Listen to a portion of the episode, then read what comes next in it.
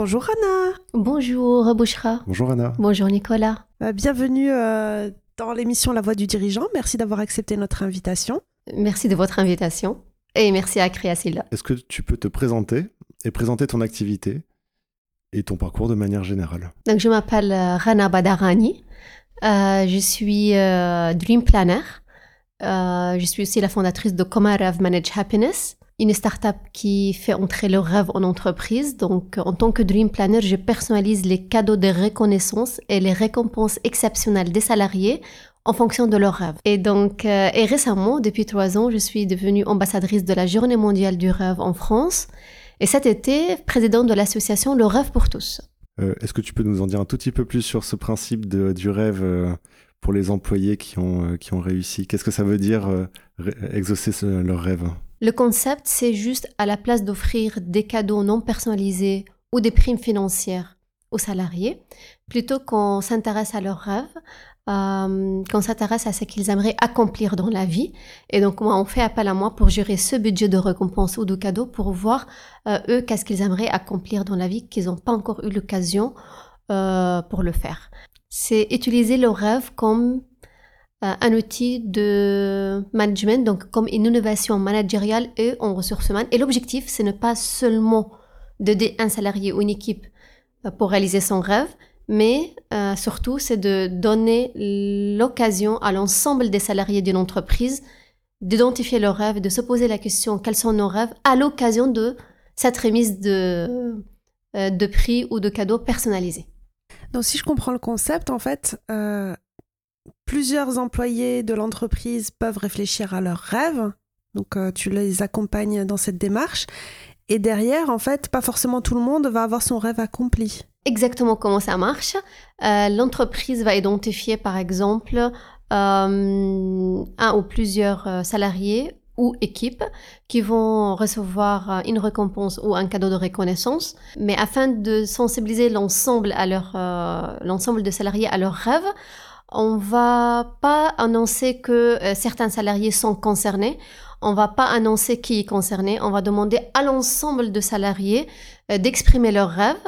Euh, peut-être aussi annoncer que cette année, le cadeau ou la récompense sera personnalisé en fonction du rêve du salarié ou de l'équipe retenue ou dont le projet en interne ou, ou dont son innovation a été retenue ou élu meilleur projet en interne, meilleure innovation en interne, meilleur salarié de, de l'entreprise, voilà. Euh, L'idée que d'abord donner à l'ensemble des salariés l'opportunité d'identifier et exprimer leurs rêves et par la suite, comme effet surprise, annoncer qui a, qui a, euh, qui a reçu ce cadeau. Alors, est-ce que tu peux nous donner un exemple de rêve, par exemple, qui est, euh, qui est réalisé? Tous les rêves que je reçois, ça me tient à cœur. C'est intéressant. Euh, peu importe si c'est petit ou grand, il n'y a pas des rêves euh, qui sont petits ou grands. Euh, tous les rêves sont des rêves. Mais il y a des rêves que moi, à chaque fois, je le répète parce que ça, ça me touche particulièrement. c'est le, le, rêve du salarié de Radisson Blue Hotel. il a été élu le meilleur employé par ses collaborateurs suite à des valeurs ou objectifs fixés par l'entreprise. Et il avait 21 ans. Et son rêve à l'époque, c'était de construire son propre hôtel au Vietnam. Lui, il était réceptionniste euh, au Radisson, il est toujours. Donc, ce que euh, j'ai pu lui offrir grâce à, son entreprise, celui euh, d'aller faire l'étude de son rêve avec un incubateur au Vietnam qui l'accompagne pendant deux semaines pour faire l'étude donc euh, l'étude de marché et l'étude financière euh, pour mener ou réaliser un tel projet au Vietnam. Il avait aussi avec lui euh, un traducteur qui lui permettait en fait de faire des rendez-vous avec les acteurs qu'il faut rencontrer sur place pour monter un tel projet. Donc voilà une, une idée, une idée ou un exemple d'un rêve euh, réalisé. Là, le rêve n'est pas réalisé, c'est le premier pas qu'on a réalisé. celui d'aller faire l'étude de son rêve. C'est déjà énorme parce que, en fait, s'il était parti tout seul, il aurait fait le touriste, il aurait vu deux hôtels et puis c'est tout. Oui, oui, oui. Ouais. Enfin, deux semaines, on fait pas grand chose en deux semaines. Deux semaines accompagnées. Un deuxième rêve qui me tient à cœur parce que là, on est allé jusqu'à la réalisation jusqu'au bout, c'est euh, un groupe qui a fait appel à moi pour personnaliser les cadeaux de c'était des récompenses. Pour personnaliser les récompenses de... Il y avait deux équipes, deux récompenses d'équipe et deux récompenses individuelles. Euh, un de ces salariés, euh, son rêve, c'était de faire de l'héliski. Donc d'être déposé au sommet des montagnes enneigées pour faire la descente, euh, la descente en snowboard. Et, et c'était la, c'était la première fois qu'un salarié réalise la prestation et donc réalise son rêve avant même la remise officielle de prix. Donc, il a pu vivre son rêve, réaliser une vidéo et le, partager cette vidéo avec ses collaborateurs devant le directeur général du groupe euh, pendant la remise des prix euh, ou des cadeaux donc euh, personnalisés. Euh, son rêve, donc, il a pu le réaliser avec un médaillé olympique qui a pu organiser le séjour, euh, a pu organiser. Euh, en fait, le médaillé olympique, donc c'est Henri Delerue, Polo, ou Paul Henri Delerue. lui, grâce à, à, son réseau, il a pu constituer un groupe de quatre personnes pour qu'on puisse rendre les frais de déplacement en avion, hélicoptère, abordables. Parce que sinon, si un salarié va aller réaliser son rêve tout seul dans l'hélicoptère, ça va coûter très cher, donc inaccessible au niveau des prix. Donc, on devait trouver trois autres personnes qui vont aller euh, dans l'hélicoptère et faire euh, donc euh, l'héliski avec le salarié qui vient de ma part. Euh, donc, c'est grâce à ce médaillé olympique qui a organisé le séjour, trouvé les personnes manquantes euh, pour rendre ce, rêve réalisable dans le cadre de budget alloué par l'entreprise. C'est euh, génial, toutes ces histoires. moi, quand tu m'as dit rêve, je, je, savais même pas ce que ça signifiait, en fait. Je, je sais même pas si j'ai réfléchi un jour à quel est mon rêve. moi, j'ai envie de te poser une question, c'est comment tu as fait pour en arriver là? D'où est venue cette idée euh, Moi, je suis franco-libanaise. Je suis née à Beyrouth. Et euh, à l'âge de 16 ans, j'étais passionnée par la publicité. Et j'ai décidé, voilà, que je vais travailler dans la publicité. Je voulais en faire mon métier. À l'âge de 18 ans, je commence une première année en communication et marketing au Liban. À l'âge de 19 ans, je me marie avec un franco-libanais qui habite en France. Donc je quitte ma famille, mes amis, mon pays, mes études, et je viens le rejoindre en France sans parler un seul mot en français. Donc je commence une formation intensive en langue euh, qui a duré un an et demi euh, à Dijon, au Centre international des études françaises. Et ça m'a permis d'acquérir les bases théoriques mais pas tout à fait pratique. J'étais pas encore euh, à l'aise pour m'exprimer ou comprendre ce qui se passait autour de moi, surtout à la télé lors du journal. Et au moment où je voulais intégrer une école de camp pour euh, réaliser ce projet professionnel qui me tenait à cœur, qui est la publicité que j'avais démarré au Liban, euh, parmi les conditions pour intégrer l'école, c'était de maîtriser la langue. Et comme je ne maîtrisais pas la langue, je n'ai même pas osé candidater. Je n'ai même pas déposé un dossier à l'école et j'ai fait autre, autre, autre formation accessible à mon niveau de français à l'époque. Et ça m'a permis, en fait, euh, ces cours-là à la maison, la seule chose qui m'a permis de faire, c'est de garder mon niveau de français que j'ai euh, gagné lors de un an et demi de cours intensifs. Parce que quand on est à la maison avec deux enfants, on n'est plus en contact avec l'extérieur.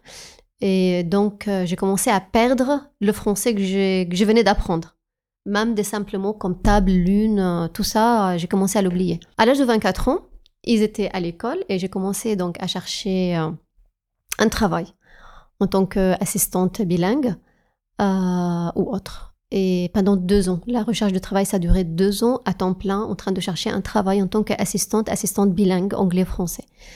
J'avais 26 ans, 26 ans et demi. Donc, je commence ce contrat. Comme on avait besoin de moi encore et ils étaient satisfaits de mon travail, on m'a renouvelé euh, le contrat. Donc, jusqu'à deux mois. Et après, trois mois. Et par la suite, quatre mois. Et on voulait encore de moi. Sauf qu'au bout de ce quatrième mois, c'est là où moi, je me suis dit, Rana, c'est génial. Enfin, tu découvres qu'est-ce que ça veut dire travailler à l'âge de 26 ans et demi. Mais tu ne peux pas faire ce travail toute ta vie, car c'était un travail répétitif. Et donc, je me suis posé cette question qui est venue de nulle part. À l'époque, je lisais pas de livres, j'étais pas inspirée par des personnalités inspirantes, mais cette question est venue. Rana, qu'est-ce que tu peux faire toute ta vie? Et là, la réponse, c'était la publicité. Donc, l'amour de la publicité m'est revenu, maman l'ayant mise de côté car on m'a oublié, pendant presque huit ans. À l'âge de 27 ans, j'ai repris mes études, non pas pour réaliser mon projet professionnel, celui de travailler dans la pub, mais pour réaliser mon rêve. Parce que ce projet professionnel, au fur et à mesure des années, il est passé dans le domaine de l'inaccessible à cause de la langue. Et donc, il est passé dans le domaine de, de l'impossible et donc dans le domaine des rêves. Et donc, pour valider la troisième année, la licence en communication, euh, j'ai dû faire un stage de six mois. Et là, je l'ai fait dans une agence de pub. Et vers le milieu de ce stage, on était juin 2011, c'est là où j'ai senti les effets de l'accomplissement personnel, le bonheur et la motivation durable, la fierté, parce que je venais de me rendre compte, j'ai réalisé ce qui était encore inaccessible et impossible pour moi il y a quelques mois et quelques années. J'ai vu ce que je voulais voir. Et quand on est sur le bon chemin, il y a d'autres portes qui s'ouvrent et d'autres rêves qui, qui se pointent.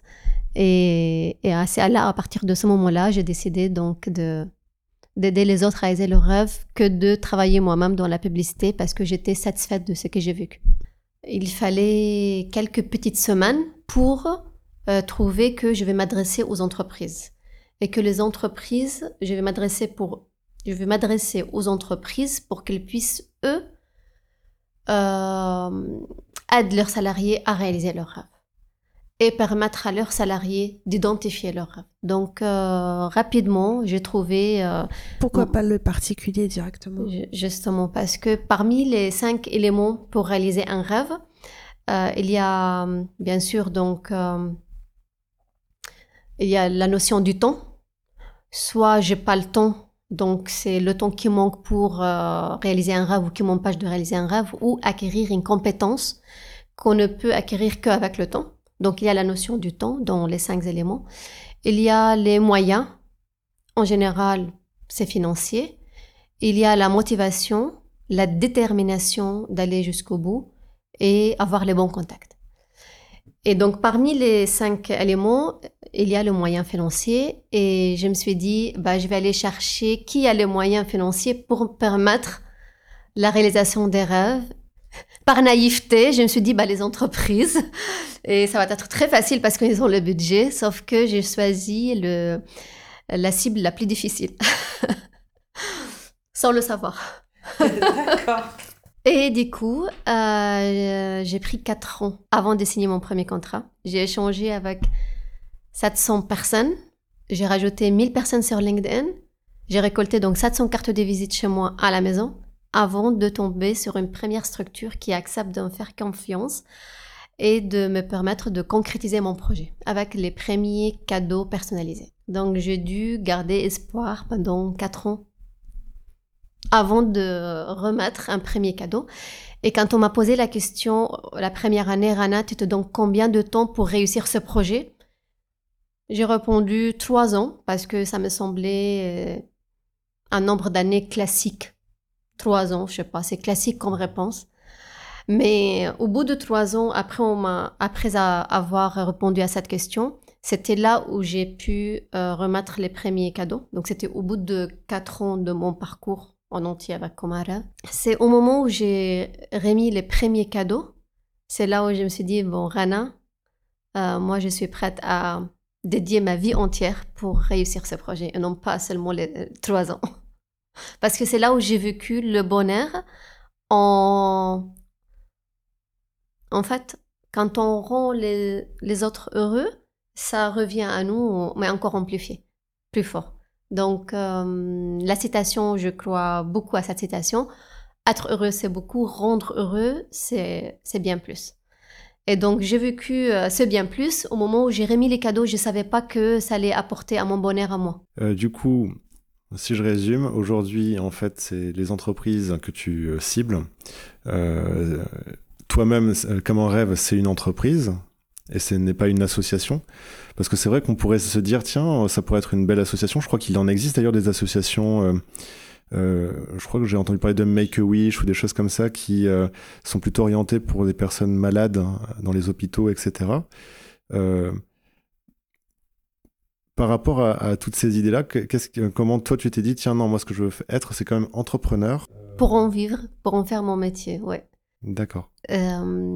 J'ai pas du tout pensé à être une association à l'époque. Pourtant, le projet, tellement il, est, il était utopique. Et le fait de mener un projet utopique et qui correspond pas à la culture d'un pays ou aux habitudes dans les entreprises, euh, ça va prendre beaucoup de temps pour euh, le réussir. Et le fait peut-être si j'étais une association, peut-être j'aurais eu beaucoup plus de portes ouvertes pour m'inviter à parler de ce projet. Mais le fait d'être une entreprise ou auto-entreprise, c'est commercial et il y a beaucoup de portes qui se ferment et qui m'ont du coup pas pu m'accueillir pour euh, parler de mon projet qui a un intérêt général plutôt qu'intérêt commercial. Donc du coup là tu viens de citer quelques difficultés j'ai l'impression. Euh, tu parlais de la culture du pays, des mentalités des entreprises, etc. Donc c'est quelque chose à laquelle tu as été confronté au, démarrage, c'est ça? Oui. Surtout le côté en fait quatre ans avant de trouver son premier client. Ouais. Ça c'est un indicateur. Oui, c'est un indicateur. En fait, quand hum, j'ai décidé, donc en juin 2011, d'aider les autres à réaliser leurs rêves et je me suis orientée vers les entreprises, euh, j'avais zéro réseau, zéro connaissance en entrepreneuriat, zéro budget. Euh, j'ai maîtrisé euh, j'ai maîtrisé à peine le français, ça veut dire j'avais encore des, euh, des lacunes en français parce que quand je suis arrivée en France en 2001, je parlais pas un seul mot en français. Donc en 2011, euh, dix ans après, je le parlais beaucoup mieux, bien sûr, mais c'était beaucoup de temps pour rédiger un mail, beaucoup de rélecture, parce que toujours euh, je trouvais des fautes d'orthographe. À force de relire, relire, à chaque fois je trouvais des fautes. Euh, de pouvoir s'exprimer en français et d'exprimer son projet en français. Ça fait partie des difficultés, tout ça. Euh, en plus, euh, quand j'ai démarré mon projet, j'avais deux enfants. Aujourd'hui, j'en ai trois. Et donc, ils étaient encore petits. Et mon mari était souvent en déplacement. Et c'est moi, j'ai devais donc veiller à mes enfants, m'occuper d'eux,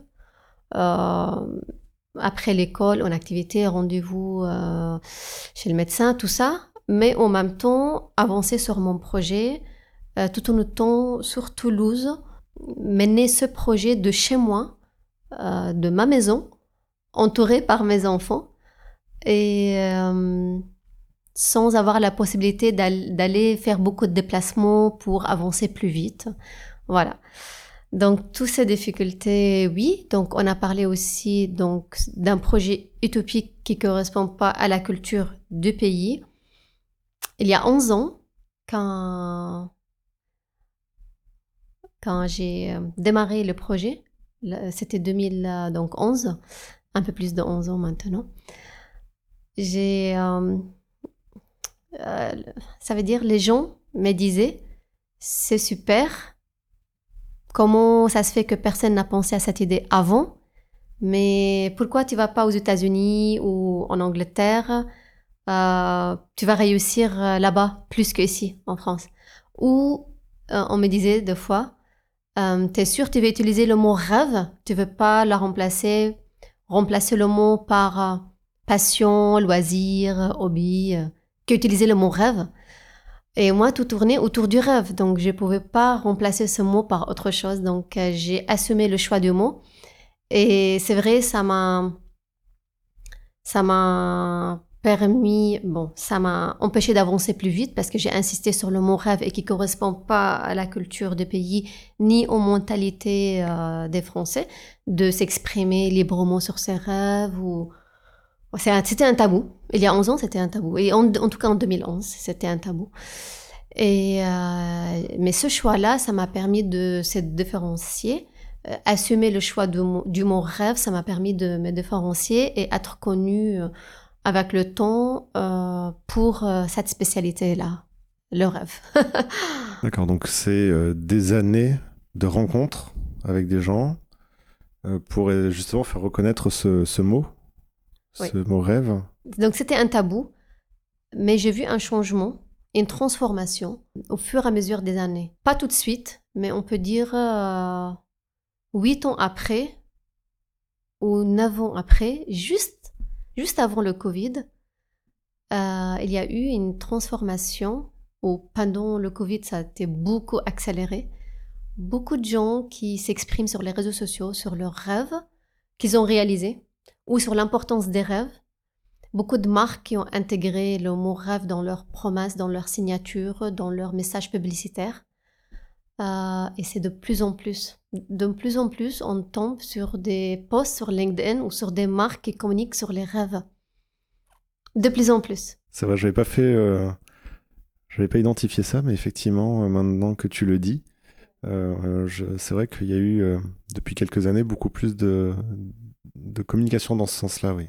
Les gens ont plus conscience de l'importance ou une prise de conscience de, de qu'on a besoin de, du rêve.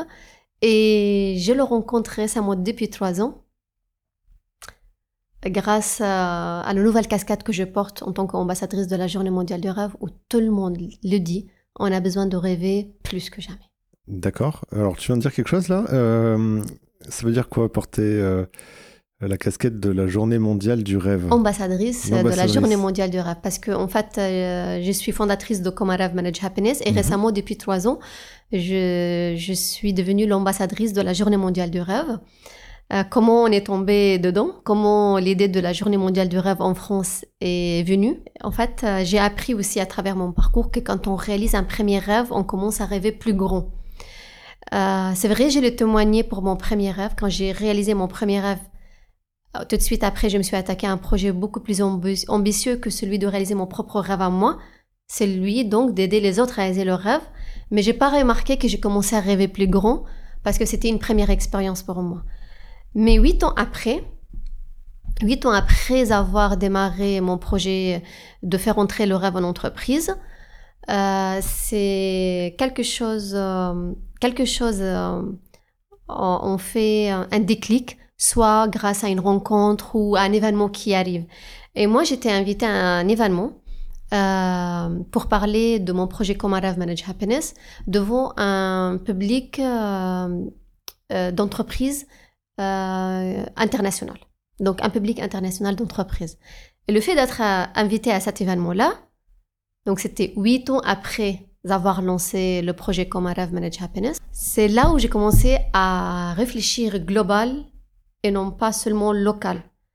Et donc, je me suis imaginée et visionnée en train de parler à ce public international. Et donc, j'ai décidé lors de ce visionnage que chaque entreprise ou chaque personne qui représente une entreprise, quand ils vont rentrer dans leur pays, bah, eux, ils vont porter le message de rêve avec eux dans leur propre pays. Et là, j'ai commencé donc à, à identifier mon plus grand rêve, c'est lui de sensibiliser les personnes du monde entier à leur rêve et non pas seulement les salariés dans les entreprises en France. Donc ce rêve est né suite à cette invitation, à cet événement-là. Et euh, cet événement n'a pas eu lieu à cause du Covid, mais le fait de préparer cet événement et de se visualiser en train de s'adresser à un public, c'est ça qui a donné naissance à ce rêve que je porte aujourd'hui donc celui de sensibiliser les personnes du monde entier à leurs rêves. Ça m'a pris quelques mois parce que quand on a un rêve, on se pose la question comment réaliser ce rêve? Et moi, ça m'a pris quelques mois pour trouver la solution la plus efficace et la plus rapide à mes yeux pour sensibiliser les personnes du monde entier à leurs rêves. Et donc la solution était celui de créer la journée mondiale du rêve.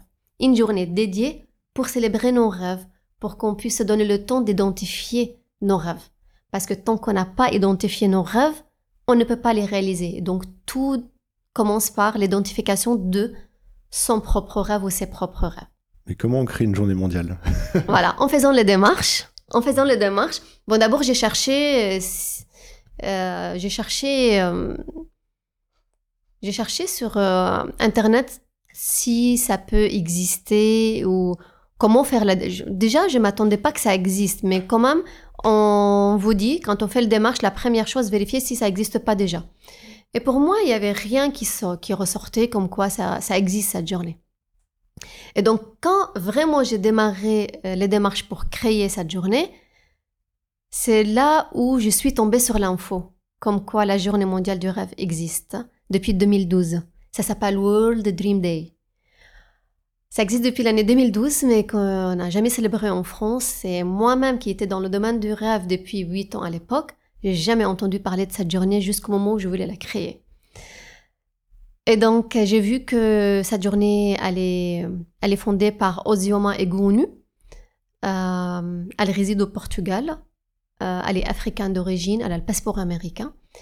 Et donc, j'ai décidé de rentrer en contact avec elle pour lui dire que bah moi, je voulais créer la journée mondiale du rêve pour sensibiliser le, le maximum de gens sur notre terre à leur rêve. Mais comme elle existe déjà, mais je vois qu'elle figure pas sur le site internet des Nations Unies, elle n'est pas reconnue par l'ONU, donc elle n'est pas déclarée une journée officielle, d'où on ne connaît pas cette journée. Euh, c'est pour cela j'ai contacté Ozema, je lui ai dit, moi, mon rêve, c'est de faire déclarer cette journée à l'ONU pour que tout le monde puisse entendre parler de cette journée et donc être sensibilisée à leur rêve à l'occasion de cette journée. Et elle m'a dit, ça c'est mon rêve aussi à moi. Donc elle aussi, elle porte ce rêve.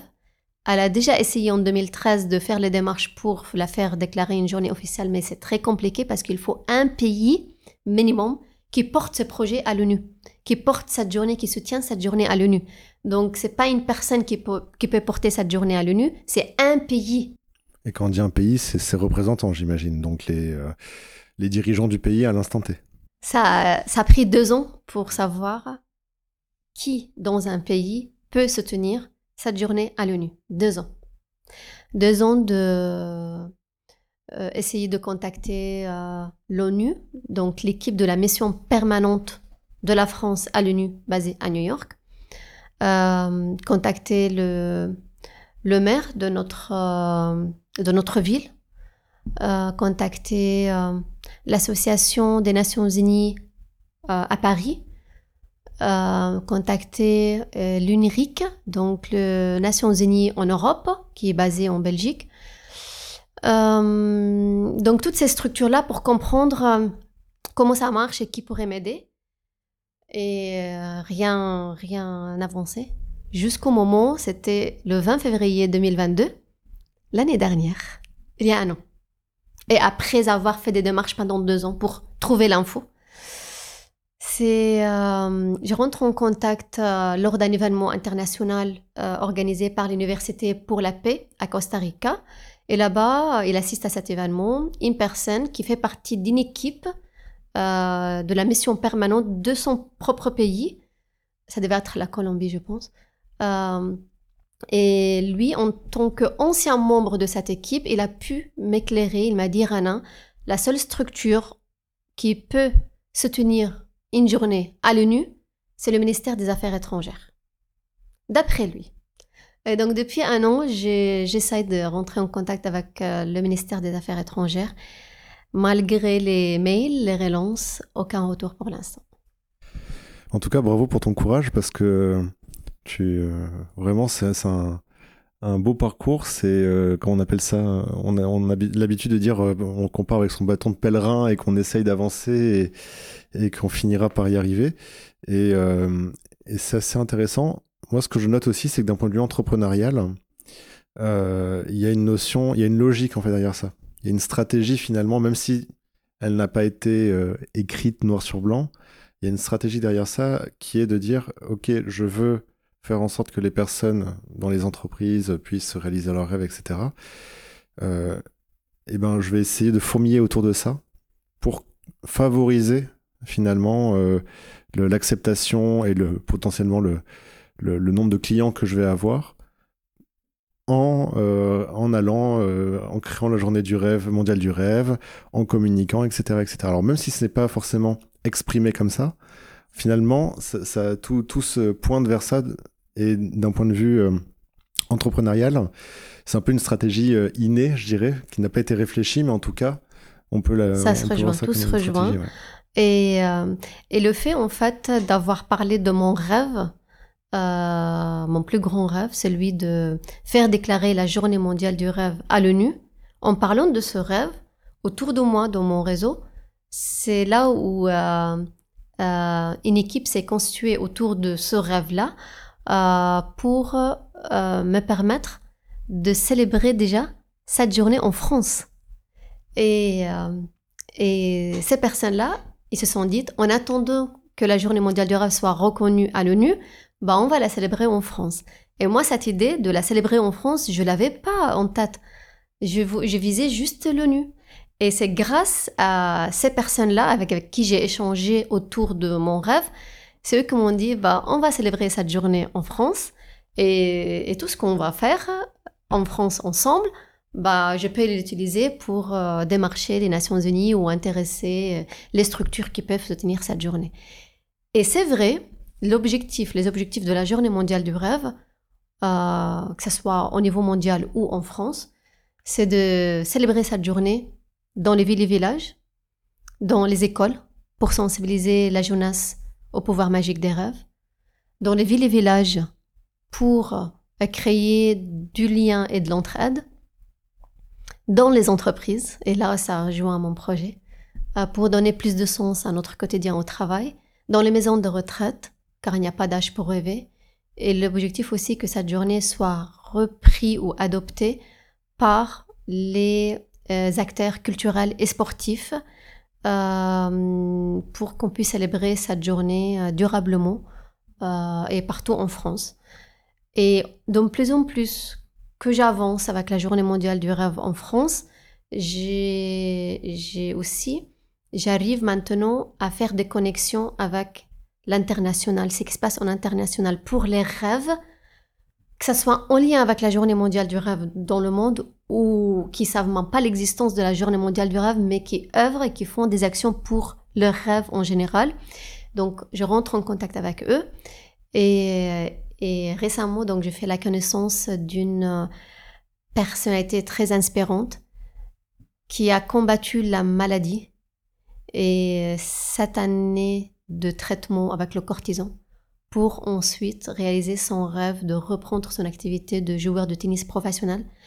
Et cette personne utilise euh, euh, son histoire inspirante que grâce à son rêve, elle a pu surmonter toutes ces difficultés euh, qu'elle a pu rencontrer, que ce soit avant la maladie ou après la maladie, euh, pour réaliser son rêve en tennis, d'être joueur pro. Euh, et il utilise son histoire pour donner l'espoir aux gens vulnérables, mais pas que. Donc aux personnes malades de cancer, mais pas que.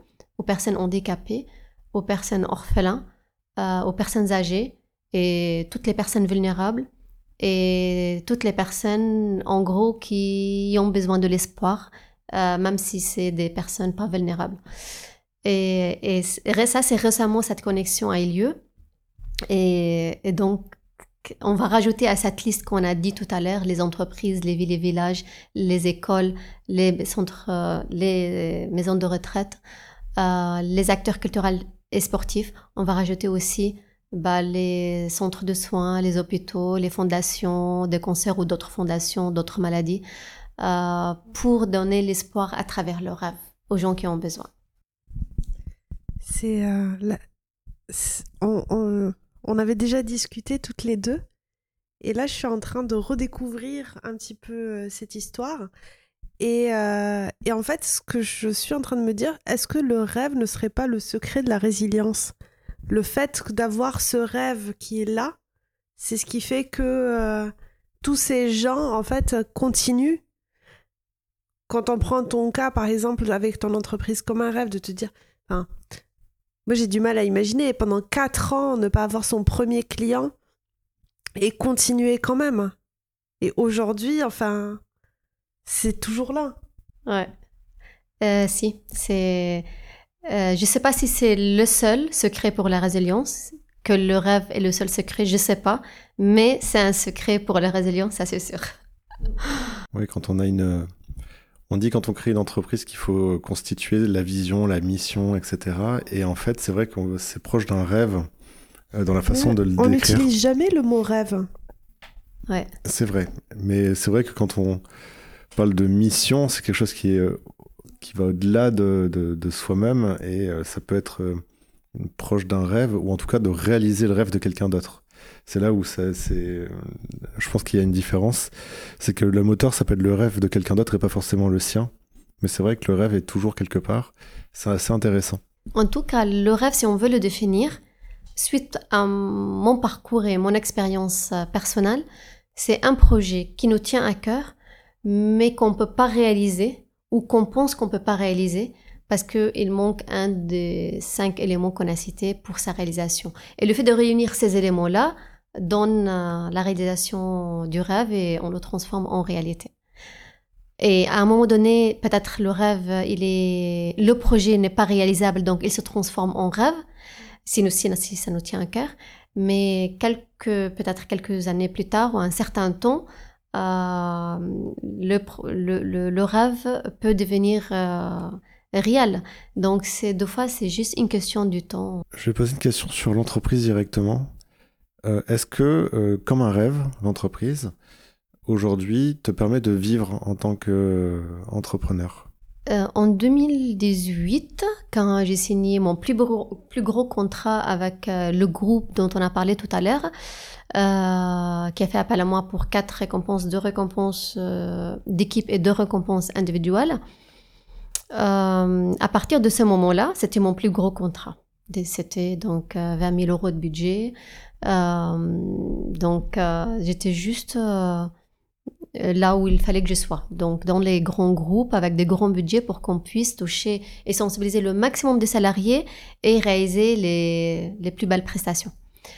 Et à partir de ce moment-là, j'aurais pu euh, et j'aurais dû euh, prendre ce bagage et aller démarcher les entreprises pour leur montrer que voilà, enfin, j'ai un groupe parmi mes clients et ça devait donner confiance aux autres groupes de faire appel à moi. Sauf que, à ce moment-là, presque, pas loin, c'est là où j'ai commencé à rêver plus grand. Ah, d'accord. Donc, tu as mis de côté. Et donc, euh, j'étais animée depuis mon plus grand rêve, je l'ai identifié. Et depuis, je suis, ça veut dire, j'étais invitée à un événement où je dois parler de comme un rêve devant un public international d'entreprise. L'événement n'a même pas lieu, mais je ressors de ça avec un grand rêve, celui de sensibiliser les personnes du monde entier à leurs rêves. Et quand j'ai identifié la solution, ça m'a animée ça m'a animée et donc depuis trois ans à temps complet, je suis animée par la Journée mondiale du rêve parce que ça m'a permis de réaliser et, euh, de sensibiliser euh, et d'être plus efficace que ma startup comme un rêve qui s'adresse juste aux entreprises et aux salariés. Euh, là, on fait une ouverture totale. On s'adresse à toutes, à tous les publics, tous les âges. Euh, la planète entière. La, France entière déjà, et après la planète entière. Et donc j'ai trouvé, euh, j'ai trouvé euh, qu'avec la Journée mondiale du rêve, tellement ça fédère les gens, tout le monde s'identifie, ça parle à tout le monde, que toutes les difficultés que j'ai rencontrées avec Comment Rêve Manage Happiness, euh, bah, je les ai pas retrouvées avec la Journée mondiale du rêve. Et donc ça m'a aspiré, ça m'a aspiré, et c'est ça qui m'anime aujourd'hui mais j'ai toujours, euh, comment dire, hmm, j'ai toujours le regard euh, sur comme un rêve parce que quand un client euh, me contacte, je réponds volontiers à la demande, mais je fais pas de démarche commerciale. D'accord. Mais jusqu'au, c'est juste une histoire, le temps de réaliser mon rêve à moi, c'est lui de faire déclarer la journée mondiale du rêve, une journée à l'ONU. Et suite à ça, on va revenir en force dans les entreprises. voilà. Rana, je voudrais bien rentrer dans une partie un petit peu plus euh, opérationnelle pour qu'on visualise un petit peu euh, comment tu fais. Si je devais trouver mon rêve ou si tu devais trouver mon rêve, comment tu t'y prendrais? Comment tu t'y prends avec ces entreprises avec 100 salariés ou 1000 salariés? Comment tu fais pour avoir les rêves de tout le monde? Oui, j'imagine que tu poses pas juste la question c'est quoi votre rêve? Parce que déjà, si on me la posait comme ça, je pense que je pourrais pas y répondre personnellement. Ouais. En fait, euh, quand l'entreprise fait appel euh, à moi, en tant que comme manage happiness, euh, pour personnaliser les récompenses ou les cadeaux de ses salariés, les cadeaux exceptionnels, là, je fournis un questionnaire que j'ai préparé et que j'ai amélioré au fur et à mesure des années qui ont coulé. Euh, dans ce questionnaire, il y a des questions euh, variées, pas juste qui concernent le rêve, parce que comme ça, ça permet euh, aux gens de faire le tri avant d'arriver à la question qui concerne les rêves. Donc, je, on leur demande aux salariés quels sont les métiers qu'ils aimeraient découvrir, quelles sont les personnalités qu'ils aimeraient rencontrer une seule fois dans leur vie, quels sont leurs souhaits, quelles sont les expériences inédites qu'ils aimeraient vivre quelles sont les destinations touristiques qu'ils aimeraient visiter? Et à la fin, on arrive à la question rêve pour justement ne pas se retrouver avec des personnalités ou de voyages dans la case ou la question qui, correspond ou qui concerne le rêve. Il n'y a pas souvent des réponses du type Ah, je voudrais le dernier ordinateur, euh, Ah, je voudrais euh, avoir un château euh, à tel endroit. Non, jamais. Et pas, pas encore, en tout cas. Mais c'est vrai que euh, les salariés, ils ont intérêt vraiment à exprimer ce qui leur tient le plus à cœur parce que c'est l'occasion euh, bah, d'être accompagnés en fait sur euh, leur, leur rêve, donc ce qui leur tient le plus à cœur. Si on dit quelque chose et c'est pas ça ce qui nous tient à cœur vraiment le plus à ce moment-là, ça serait passer à côté d'une opportunité voilà. Et donc, en général, les gens expriment, euh, expriment quelque chose, des projets, des expériences qu'ils n'ont pas pu ou qu'ils n'ont pas eu l'occasion ou assez du temps, pas encore eu le temps pour réaliser cette chose eux-mêmes. Et donc là, ils euh, l'expriment. Mais en général, avoir, ça fait pas partie des réponses, c'est plutôt faire, accomplir. Ouais. Donc c'est pas des besoins matériels en fait qui sont euh, non exprimés non. Ouais. Ça me fait penser à la pyramide de Maslow. Là, on est vraiment en haut de la pyramide. On, réfléchit à l'accomplissement de soi. Euh, et donc, euh, donc, le rêve est un moyen d'y parvenir. Oui. Et, et d'autant plus si, si on demande aux gens d'un autre pays où il n'y a pas les, les besoins minimums de sécurité ou de survie pour manger, euh, bah, du coup, on ne retrouve pas les mêmes rêves. Ils sont plus bas dans la pyramide, ils sont plus proches de la sécurité, ou c'est leur rêve, c'est d'avoir une ou maison. De survivre, euh, Ou de, de d'avoir un repas chaud ou genre avoir un terrain pour cultiver. Euh. Voilà. Tu nous as beaucoup parlé de la journée du rêve. Mais déjà, c'est quand Et comment on peut faire pour, euh, bah, pour contribuer à cette journée? Donc, la journée mondiale du rêve euh, est célébrée donc, mondialement le 25 septembre.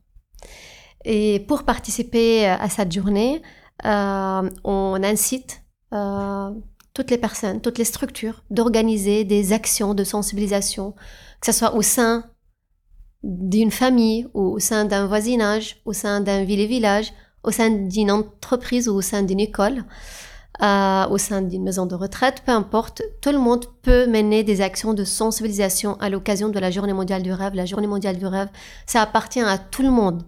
Et donc, euh, tout le monde peut se l'approprier et organiser quelque chose euh, à son propre niveau ou échelle, ou minimum, minimum partager un post sur les réseaux sociaux pour informer son réseau, comme quoi c'est la journée mondiale du rêve et à l'occasion de cette journée, prenez le temps d'identifier vos rêves. Parce que c'est ça l'importance de cette journée, c'est de se donner le temps pour se poser cette question, quels sont mes rêves? Voilà. Et la journée mondiale du rêve, donc l'équipe, met en lumière et communique autour de tout ce qui se passe en France à l'occasion de cette journée. Donc, si on est euh, notifié avec le hashtag Journée mondiale du rêve, ou si on rentre en contact avec nous directement pour nous informer des actions qui vont avoir lieu ou que, les gens vont organiser ou les structures vont organiser, euh, nous, on va communiquer autour de ça dans notre événement qu'on organise, nous, à notre petite échelle, qui est un événement digital, euh, pour informer euh, au niveau national ce qui se passe partout en France. Est-ce qu'il y a une raison particulière pour le 25 septembre ou c'est au départ, la fondatrice avait, euh, avait euh, euh, sélectionné une date qui tombe pendant les vacances d'été. Et après, elle a eu des sollicitations de la part des écoles au niveau mondial, comme quoi ils ne peuvent pas célébrer cette journée puisque ça tombe dans l'été. Et c'est dommage parce que du coup, ils souhaiteraient célébrer cette journée avec les étudiants et les élèves dans les écoles. Et du coup, elle a changé de date et ça tombe cette semaine aussi sur la semaine, euh, je pense la semaine de la paix euh, à l'ONU. Donc euh, voilà. Et en début de l'année scolaire. Et aujourd'hui, il y a des écoles qui font des choses pour la journée du rêve? En France, cette année, nous avons eu une école qui a participé à, pour la première fois, une école qui participe, qui participe à la journée mondiale du rêve. Cette école, elle est basée à Tournefeuille. Euh, ils ont intégré la thématique du rêve dans les projets euh, d'écriture et d'art plastique. Moi-même, j'ai pu faire une intervention dans une classe de euh, CM1 euh, où j'ai pu raconter l'histoire de la Journée mondiale du rêve et ses objectifs.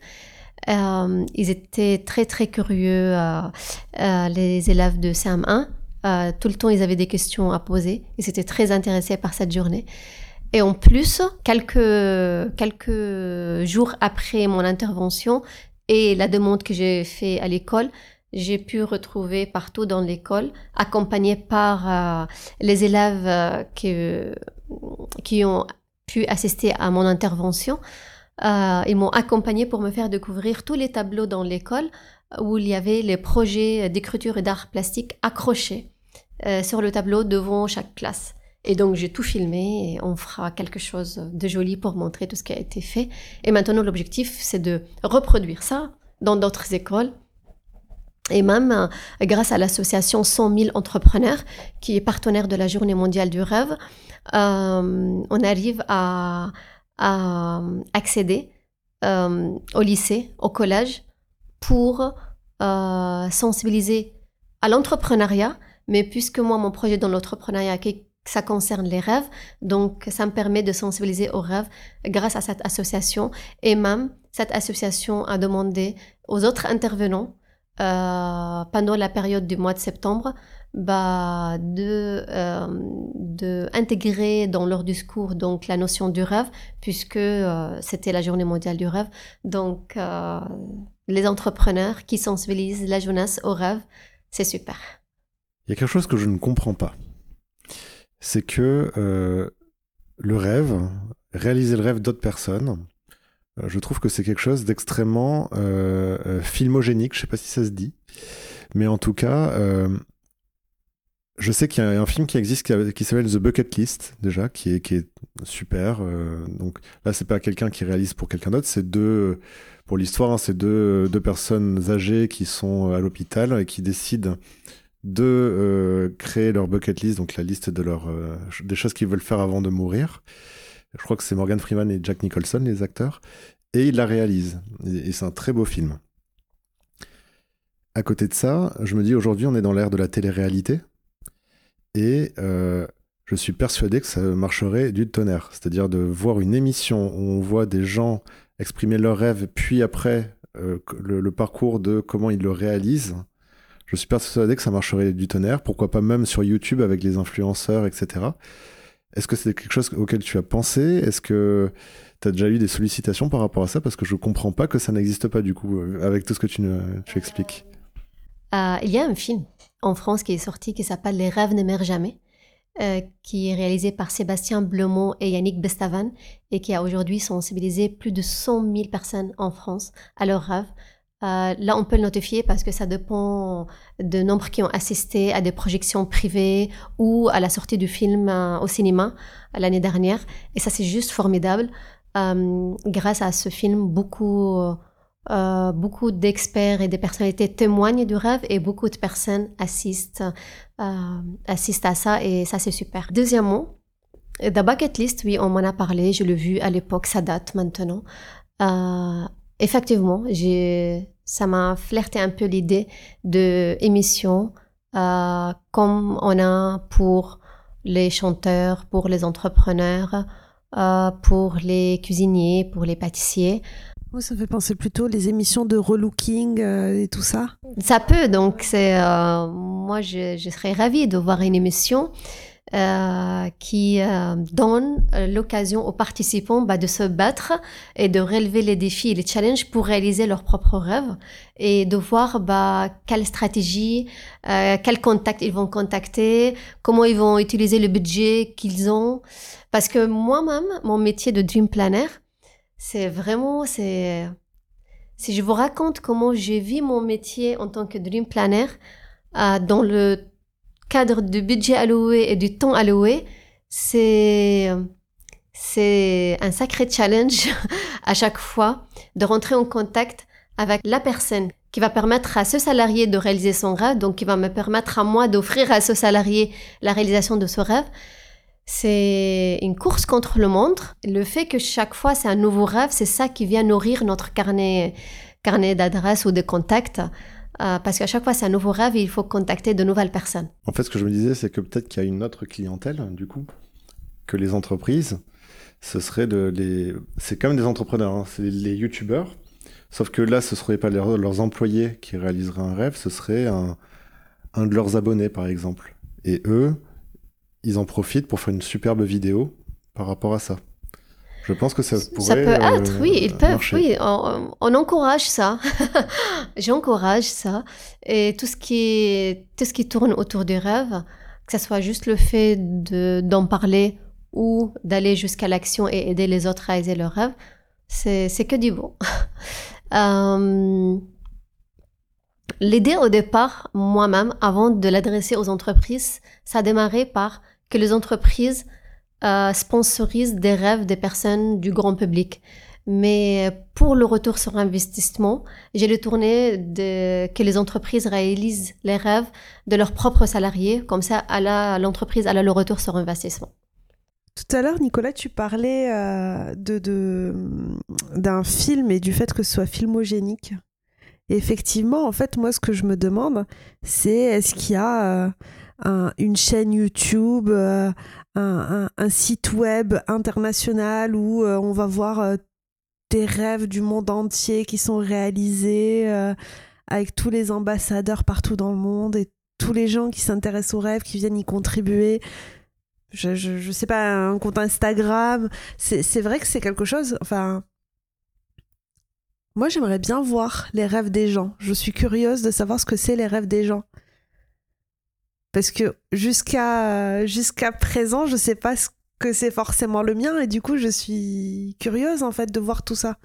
Euh, il y a des choses qui existent, euh, mais peut-être pas forcément au niveau mondial, mais chacun, il essaye de faire quelque chose par rapport au rêve, soit une plateforme, soit une application. Euh, après, il y a il y a beaucoup d'initiatives autour du rêve et la journée mondiale du rêve, son objectif c'est de mettre en lumière tout ce qui se passe individuellement, séparément, de le regrouper pour, euh, pour dire qu'il y a beaucoup de choses qui se passent pour le rêve et, euh, et c'est, c'est un besoin commun et c'est quelque chose euh, qui se passe partout en France. Euh, après, euh, j'ai pas suivi les applications ou les plateformes qui traitent le sujet de rêve. Euh, si c'est toujours existant, si ça marche bien. Euh, j'ai pas fait le follow, mais tout au long de mon parcours, j'ai croisé euh, des personnes euh, qui ont fait quelque chose pour leur œuvre à leur façon. Ça peut être écrire un livre, faire une plateforme de mise en contact entre des gens qui ont des rêves et des gens qui réalisent les rêves mais il n'y a pas eu euh, Dream Planner comme moi dans les entreprises pour personnaliser les cadeaux et récompenses exceptionnelles des salariés en fonction de leurs rêves. Mais il y a pas mal d'initiatives autour du rêve. En tout cas, je suis ravi de, t'accueillir, bah, qu'on t'accueille justement dans cette émission La Voix du dirigeant, parce que tu nous montres finalement que pour dépasser des difficultés lorsqu'on est entrepreneur, qu'il n'y a pas qu'un seul chemin, qu'il n'y a pas que le fait de se lever tous les matins et de retravailler, etc. Euh, tu as cité par exemple tout à l'heure le, fait d'avoir euh, la culture du pays euh, qui n'était pas propice à la réalisation des rêves, à la détection des rêves.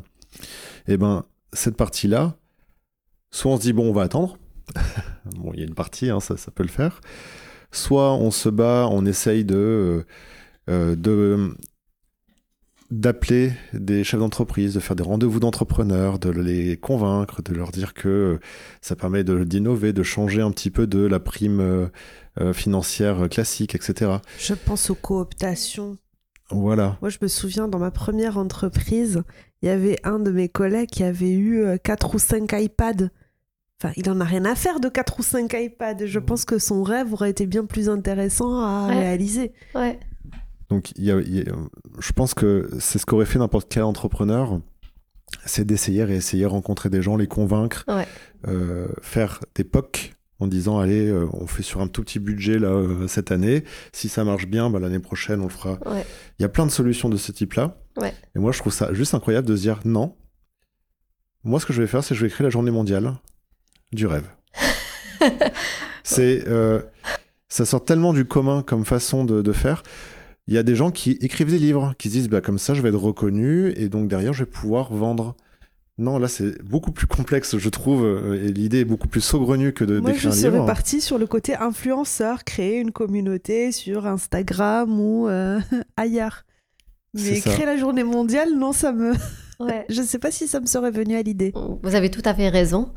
Euh, c'est vrai que j'ai mis huit ans pour décrocher un contrat avec un groupe et sensibiliser 1300 euh, salariés euh, pour euh, une branche qui appartient à ce groupe. C'était énorme. Et logiquement, comme vous venez de le dire, logiquement, un entrepreneur aurait utilisé ça pour aller démarcher et, et essayer de décrocher d'autres contrats avec d'autres groupes. Et, ben moi, je suis toujours euh, mon cœur. et mon cœur, euh, en fait, il y a quelque chose qui fait partie de ma nature aussi.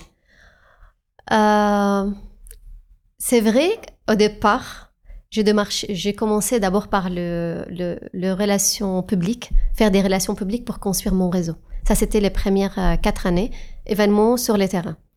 Et après, j'ai basculé sur LinkedIn euh, parce que je pouvais toucher beaucoup plus de personnes et envoyer des liens cliquables que euh, donner une carte de visite. Euh, et les démarches commerciales que je fais tout au long de mon parcours, ça n'a jamais abouti. Toujours ce qui a abouti, c'est quand l'entreprise entend parler de moi et elle vient vers moi. Là, à 95%, il y a signature de contrat parce que l'entreprise a fait le démarche, ça veut dire elle a un intérêt et un besoin. Et toutes les entreprises que moi-même j'ai démarchées, même s'ils ils, ont été gentils de m'accueillir, m'écouter, s'intéresser, mais ça n'a jamais abouti parce qu'à l'instant même, il n'y avait pas un besoin, voilà, ou un intérêt. Et donc c'est pour cela, comme stratégie, pour moi, c'était l'inbound marketing. J'ai communiqué, communiqué sur les réseaux et l'entreprise qui entend parler de moi, soit via le réseau, soit la bouche à oreille, soit via mon site internet, et si elle fait les démarches de venir vers moi, là, c'est acquis. Et c'était ça ma stratégie, ma philosophie de vie. Et en plus, j'aime dire, ça je le dis fort depuis euh, que moi-même j'ai identifié un nouveau rêve, celui de sensibiliser les personnes du monde entier à leur rêve. Je le dis plus fort, euh, je le dis haut et fort maintenant. Euh, moi j'ai réalisé mes rêves et je suis en train de réaliser le troisième. S'il y a une entreprise qui tient à s'intéresser aux rêves de ses salariés euh, pour décupler leur performance, leur euh, motivation, pour attirer, euh, attirer les meilleurs dans le marché, pour fidéliser ses employés, pour, pour révéler ses talents, parce qu'on a des talents en interne mais qu'on n'a pas encore identifiés. Donc voilà, pour tout ça, s'il y a une entreprise qui est intéressée, bah, il faut qu'elle cherche des solutions et elle trouvera des entrepreneurs qui ont des solutions. Donc on va finir par me trouver. Donc euh, moi je suis convaincue de ce que je propose. Je connais la valeur et la valeur unique de ce que je propose et la valeur sûre de ce que je propose.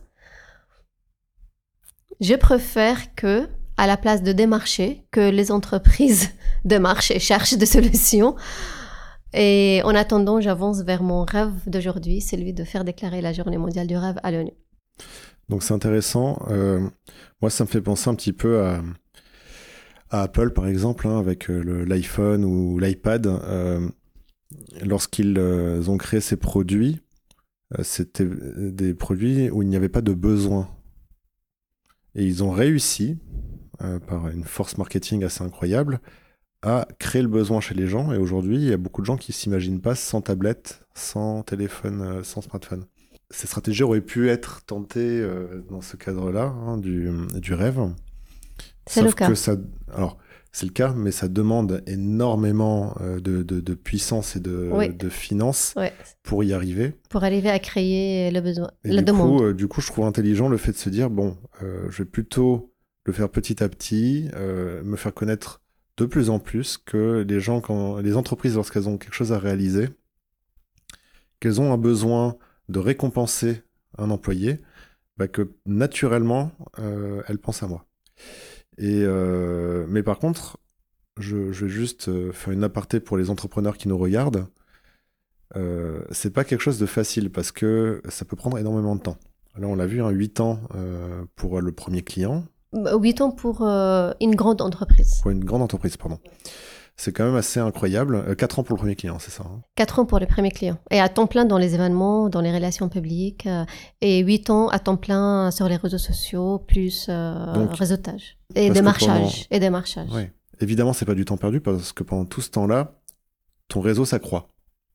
Donc ça, c'est intéressant. Bien sûr. Par contre, un jeune entrepreneur qui se lance, euh, il n'a pas 8 ans devant lui. Non. Surtout s'il il n'a pas d'autres activités, euh, etc. Il n'a pas forcément les finances pour vivre, etc. Donc euh, je tiens juste à, rajouter ce disclaimer. Attention, il faut avoir les moyens d'assumer ça parce que c'est pas évident. Et, ni mentalement ni financièrement. Exactement. Donc, donc ça marche, c'est quelque chose qui peut marcher sur le long terme. Ouais. Euh, c'est très euh, intéressant dans la démarche parce qu'on rencontre plein de gens, etc. Mais euh, c'est un parcours sur le long terme, il faut le savoir. C'est vrai. Donc, quand il s'agit des projets utopiques à la base, parce que moi, quand j'ai démarré, c'était vraiment utopique de, de parler du rêve aux entreprises et dans l'entreprise. On commençait à peine de parler bonheur à l'époque et bien-être. Donc, parler du rêve à l'époque et pour mon conseil pour les entrepreneurs quand il s'agit vraiment d'un projet utopique qui n'a pas encore fait ses preuves et qui n'existe pas encore.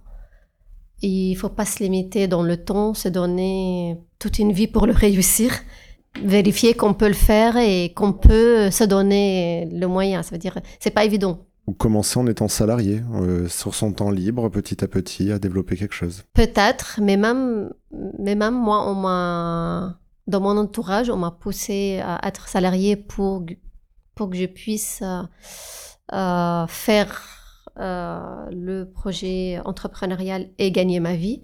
Sauf que c'est pas évident d'être salarié et donner son temps et énergie à son entreprise en tant que salarié et par la suite trouver l'énergie et le temps pour c'est pas évident pour mener un projet utopique. C'est énormément de sacrifices et d'efforts. Ce n'est pas un projet qui va être réalisé en euh, bah, six mois ou euh, les deux ans. Euh. Quand il s'agit de changer la culture d'un pays et les habitudes dans les entreprises et les mentalités, c'est un projet à vie. C'est une très belle idée. Tu nous disais tout à l'heure que quelqu'un t'avait dit pourquoi personne n'y a pensé avant. Oui. Mais en fait, il ne suffit pas d'y penser. Il faut aussi avoir le temps, l'énergie, le courage la détermination en fait de le mener ce projet. C'est vrai. Parce que euh, l'idée aujourd'hui en fait, euh, enfin, en soi tout le monde peut l'avoir, tout le monde peut la copier. Ouais.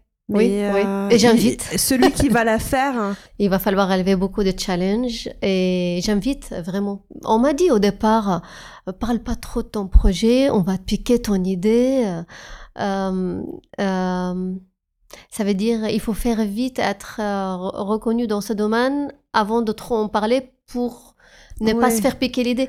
Sauf Alors, que ça c'est une bêtise. Moi j'avais euh, j'avais entendu un entrepreneur lors d'un séminaire. Il avait dit quelque chose qui m'avait beaucoup dérangé à l'époque, mais euh, après quoi, avec réflexion, euh, il a raison. C'est des idées, il y en a plein Internet. Tu ouvres Google, il y a des idées partout.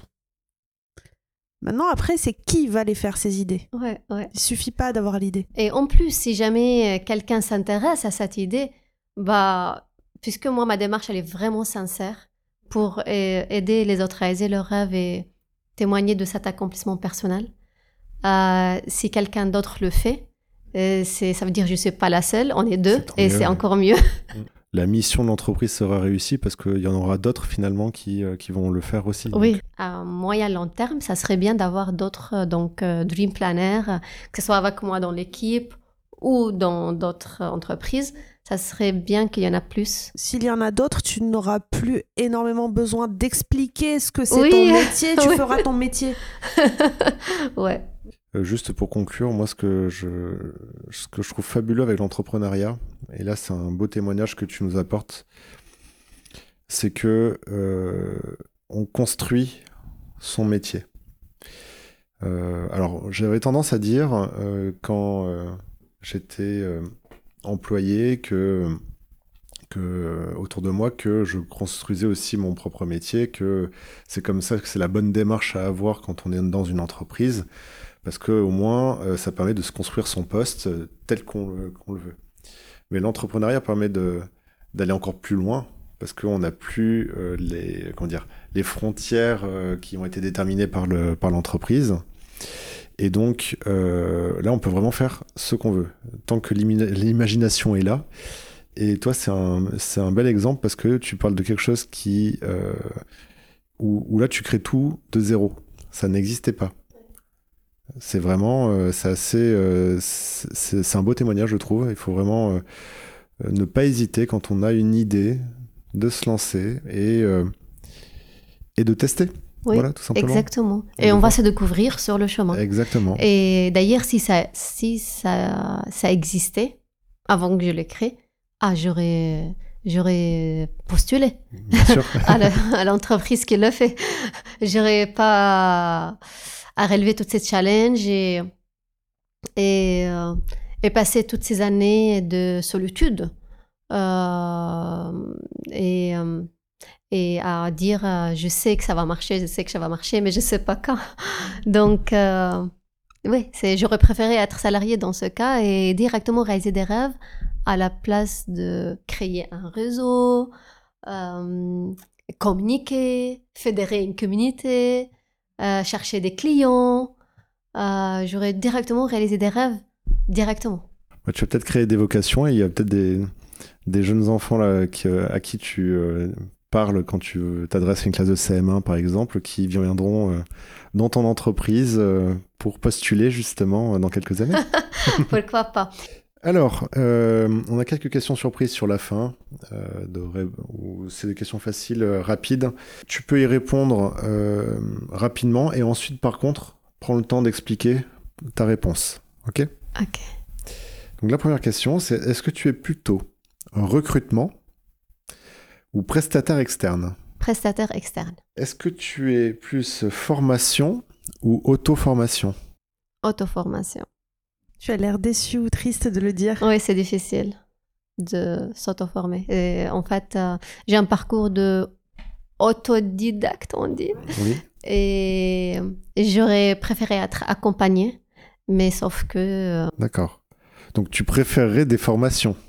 euh, je si tu pouvais. préfère des formations et d'être accompagnée Mm. euh, pour, mon, pour mon projet, sauf que c'était pas mon cas. Le téléphone et les emails pour toi. Est-ce que c'est un ami ou un ennemi? Ami, je les attends, les emails. En effet, vu que tu as fait tout ton parcours et surtout une bonne partie avec le Covid et tout ça, euh, sans pouvoir bouger, euh, etc. Donc euh, je me dis, euh, pour toi, ça doit être encore plus important en fait, les emails et euh, non? Euh, moi, le Covid, ça n'a rien changé pour moi. Parce que je me suis confinée bien avant le Covid. Puisqu'au bout d'un moment, j'avais plus de ressources pour financer mon projet, mes relations publiques, aller dans les événements, se déplacer, imprimer des cartes de visite, faire appel à des babysitters pour mes enfants. Et du coup, je me suis confinée, j'utilisais LinkedIn tout le temps via la maison.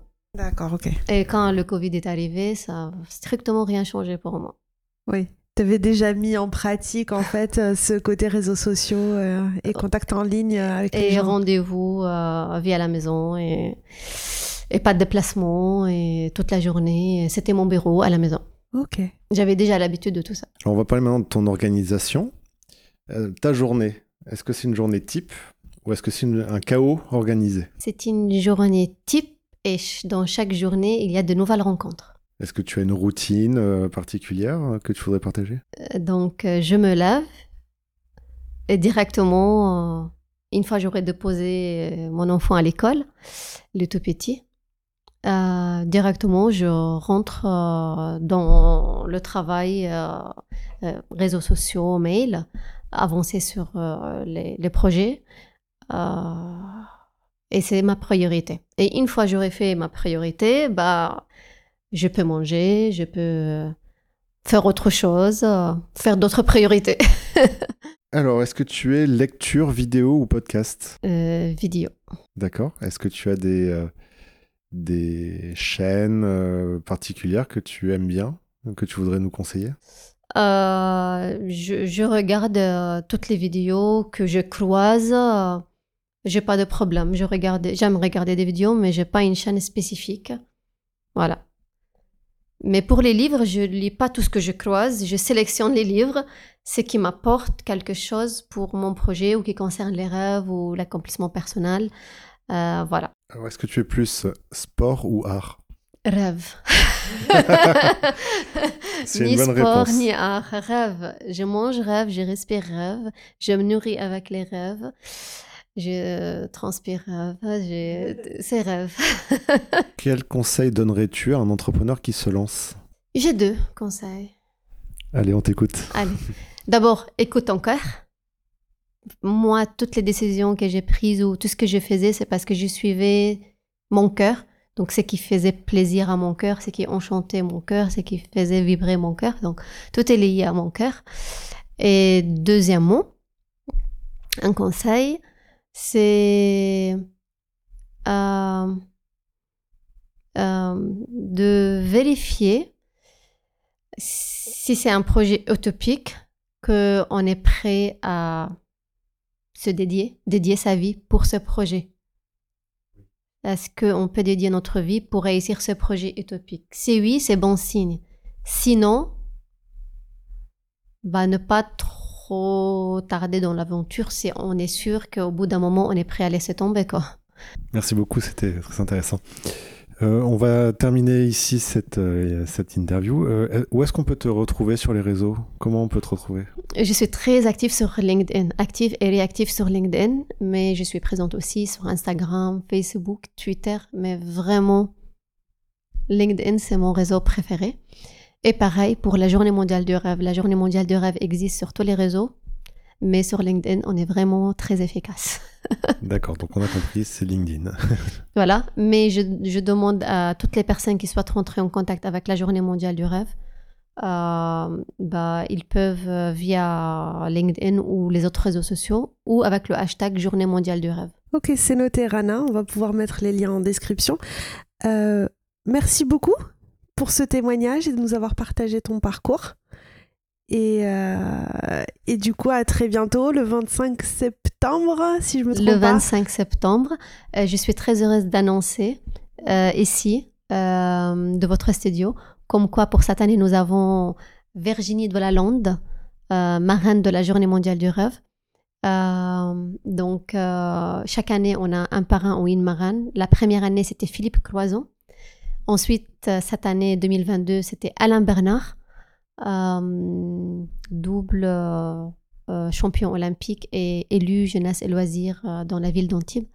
Et cette année, nous avons Virginie Delalande, euh, donc qui est la première avocate sourde en France, euh, qui est devenue conférencière euh, et donc une personnalité qui figure parmi les 40 femmes les plus inspirantes et influentes de la France. Wow, bah, c'est un beau programme. Merci beaucoup. C'est magnifique. On pourra peut-être mettre un lien vers des vidéos euh, de certains rêves que tu as réalisés? Oui, donc il y a la chaîne YouTube euh, qui concerne les vidéos de Comment rêve manage happiness. Donc Rana Badarani sur YouTube, on tombe sur moi. C'est le nom de ma chaîne, Rana Badarani. Et pour la journée mondiale du rêve, la chaîne YouTube, ça s'appelle Journée mondiale du rêve. Et là, Vraiment, il y a des témoignages de ouf que j'invite tout le monde à aller regarder. C'est comme une bibliothèque. Ça nous sert d'utiliser ces témoignages lors de l'événement digital. Euh, que l'événement, elle, l'événement, lui, il a la visibilité et tous ces témoignages, on l'utilise pour l'événement digital. Donc, ça, la chaîne YouTube, ça nous sert comme une bibliothèque. Voilà, pour déposer tous ces témoignages qu'on reçoit.